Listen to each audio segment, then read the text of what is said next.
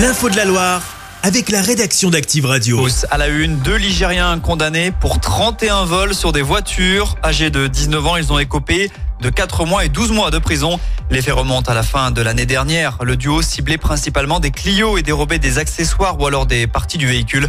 Un long travail d'enquête avec des filatures et des surveillances a permis de les interpeller mi-décembre.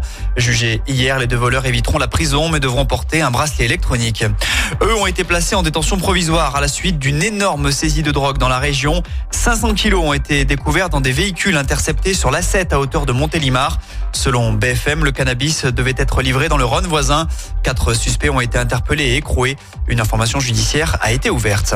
L'actu, c'est aussi ce débrayage en début d'après-midi à la MRL, la maison de retraite de la Loire située à Saint-Just-Saint-Rambert. À l'appel de la CGT, les salariés ont cessé le travail pour dénoncer le climat au sein de l'établissement.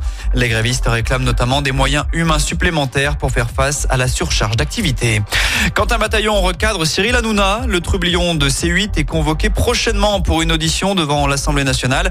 Il sera alors interrogé par une commission d'enquête dans laquelle on retrouve notamment le député stéphanois. Le problème, l'horaire ne colle pas vraiment avec l'agenda de l'animateur télé. Mais chérie, il va falloir changer la date. Le jeudi après-midi, Hanouna, il bosse. Voilà ce qu'il a déclaré en direct sur C8. L'élu ligérien l'a donc rappelé à l'ordre sur X, anciennement Twitter, annonçant qu'il s'exposait à des sanctions s'il n'honorait pas sa convocation. Météo France n'exclut pas une tempête pour cette fin de semaine. Les prévisionnistes annoncent un temps instable ces prochains jours avec beaucoup de pluie et du vent également. Chez nous, des rafales de 80 km heure sont à prévoir dès jeudi après-midi.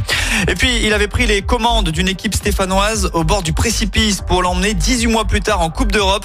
Jean-Louis Gasset se lance dans un nouveau challenge. En début d'après-midi, il a été nommé entraîneur de l'Olympique de Marseille en remplacement de Gennaro Gattuso.